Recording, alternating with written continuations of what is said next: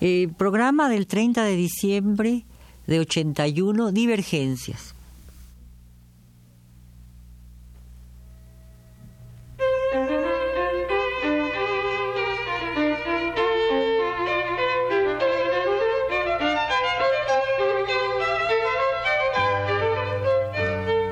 Divergencias. Programa a cargo de Margot Glantz.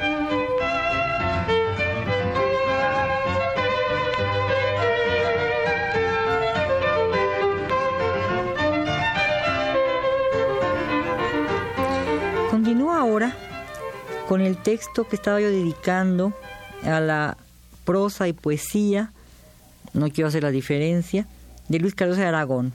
Luis nos ofrece una cosmogonía, o mejor, una nueva teogonía que descifra todas las mitologías y recrea la que nos toca, la que nos ensangrienta, la que nos devuelve la piel en reiterada alegría agónica. Antes que Bataille, quien publica en 1957 el erotismo, Cardosa crea esta poesía que nos inunda oleaginosa, Bataille indaga en lo humano y nos conduce a los límites polarizados donde muerte y éxtasis se condensan, a través de la historia de las religiones y de una búsqueda apasionada y erótica, precisamente de una erótica. En la pasión desollada de Bataille se oye, el espíritu humano está expuesto a, las más, a los más sorprendentes órdenes. Sin cesar, tiene miedo de sí mismo, sus movimientos eróticos lo aterrorizan. La santa da la espalda con temor al voluptuoso. Ignora la unidad de las pasiones inconfesables de este último y de las suyas propias. Yo me coloco en un punto de vista desde el que se advierte que esas posibilidades opuestas se coordinan. Bataille ya había observado deslumbrado la dinámica de los sacrificios en documentos, donde aísla, justo, momentos, datos sacados de un contexto propiamente científico y revivificados en un intento por interpretar el mundo poéticamente. Pero quizá Bataille le sobre la angustia metafísica y la falta de conexión real con lo primitivo, con lo oceánico y lo salvaje, y a Cardosa le proliferen esas instancias en el nuevo mundo instancias ramificadas en su texto, que es sobre todo un texto esperanzado y atónito, casi una oda a la alegría del nuevo mundo, y de allí su título. La angustia cardosiana es siempre optimista y su escritura genera un conocimiento cósmico en la unión demencial de un sueño que produce un sacrificio doble, el de una nueva natalidad, una nueva asunción que niega la de Cristo porque sintetiza en un solo cuerpo sacrificado nacimiento, muerte y coito.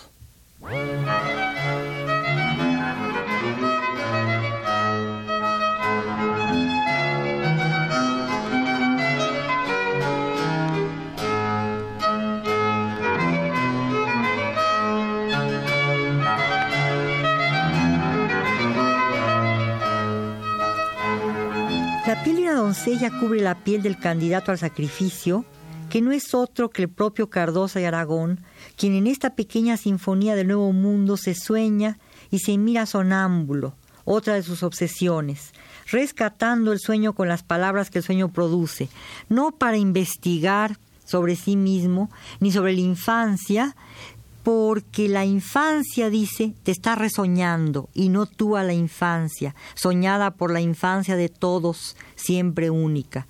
No la inventas, ni la recuerdas, ni la sueñas. Crees que la exhumas. Ella te exhuma y autopsia sobre sus rodillas vagabundas. Cuando se evoca y se invoca, se piensa en el tiempo que falta por vivir y se imagina lo vivido. Te asomas a tu prehistoria y tu rostro no es tu rostro. ¿Quién es aquel niño? ¿Quién es? Ya no puedes cambiar tu muerte ni tu vida. La memoria díscola, tumbos de la noche en tus sienes, proyecta sus sombras sobre el futuro, en donde vas queriendo identificar a tus hijos como si fueras el padre de tus abuelos, como si fueras tu bisnieto.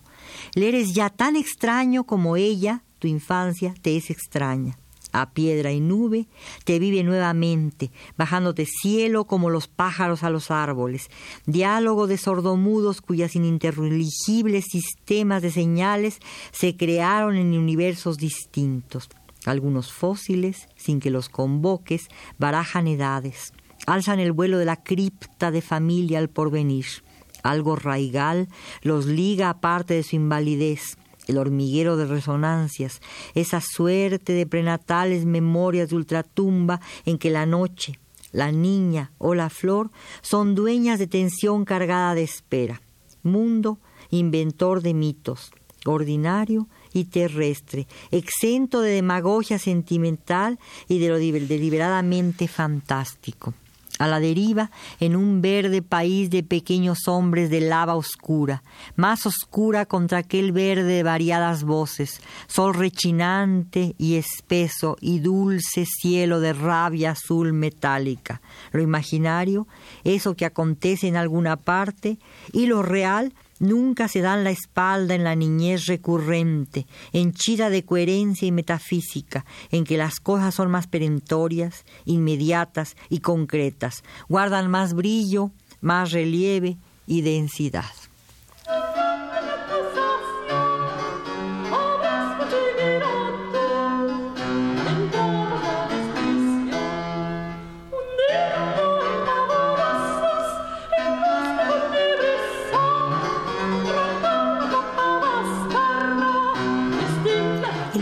Lleva un guía, Dante, aunque sería mejor decir que el texto es quien lo guía.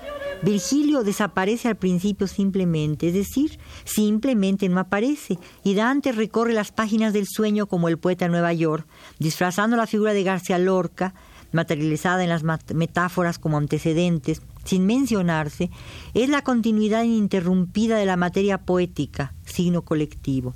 Virgilio no entra a los combates, apenas Dante, quien recorre Nueva York y se conmueve de repente al encontrar a la vuelta de una calle, tan mineral y férrea como las otras calles neoyorquinas, el estiércol de un caballo devolviéndole a la ciudad tecnológica y mecánica un poco de humanidad y un poco de la materia primera que hace falta para pisar en la tierra, aunque se trate aquí de la tierra, que es la palabra de un sueño. Un niño acompaña siempre a Dante, desnudo por el hecho mismo de su niñez y por la continua presencia de lo inocente y de lo umbilical, la cercanía con el vientre, la cercanía con la vida directa, con lo fantástico de la simple simplicidad de la vida el niño que goza de la vida, el niño fascinado ante cualquier manifestación esencial, inmerso en un juego casi austero por lo puro, por lo inútil, si por inútil se considera todo aquello que hace en Nueva York la práctica de la vida cotidiana. Y el estércol, encontrado, nos devuelve la tranquilidad de una ciudad por la que cabalgan los caballos y transitan los pastores, aunque hablado, otros niños invisibles jueguen a policías y bandidos. Sí, juegos de ciudad se entrecruzan con los juegos del pastor que guía los rebaños, atropellándose entre los rascacielos, y la gran urbe se vuelve Quiriguá, una ciudad fantasma de estelas mayas, ruinas soberbias de nuestro pasado y del poeta. Y la fractilidad y la volubilidad del sueño dispersan las imágenes y Siena se monta de repente sobre Manhattan en donde crucifican a Cristo que exhibe sus llagas al costado de las vacantes o de mujeres con sombreros, idénticas a las mujeres que llevan cántaros en los pueblos primitivos, cántaros sobre la cabeza a manera de sombreros. Así, pastores y transeúntes, dioses y mujeres, ninfas y vacantes, diosas griegas se reúnen y New York se vuelve varias ciudades con varios cielos y varios campos por obra y gracia de la combinación de las palabras movidas afines al sonido y se organizan siguiendo solo los ritmos del lenguaje y de las asociaciones. Son también formas puras, casi colores con las que un pintor pinta su cuadro, objetos puros, desligados de la materialidad cotidiana, porque se han desprendido de su marco referencial y ambiental y se movimentan solo por las asociaciones, en su intensidad automática de sueño. La perfección de esa imagen surrealista que Breton construyera con un texto de Lautréamont se condensa en un basurero de Nueva York, donde la conjunción de la máquina de escribir y el maniquí es banalidad de esquina cotidiana, renacer de un mundo, a pesar de que Nueva York se mantiene en equilibrio entre Europa y el Nuevo Mundo, porque Harlem es su selva amazónica y la cadencia negra de las caderas de las negras se equipara al movimiento de las ondas del río más ancho.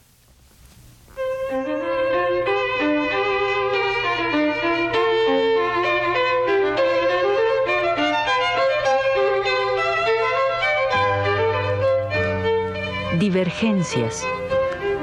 Programa a cargo de Margot Glantz. Este programa que continuará el miércoles 3 de enero de 1982 tuvo en los controles técnicos a Antonio Arzate y en la coordinación a Ricardo Tejeda. Muchas gracias.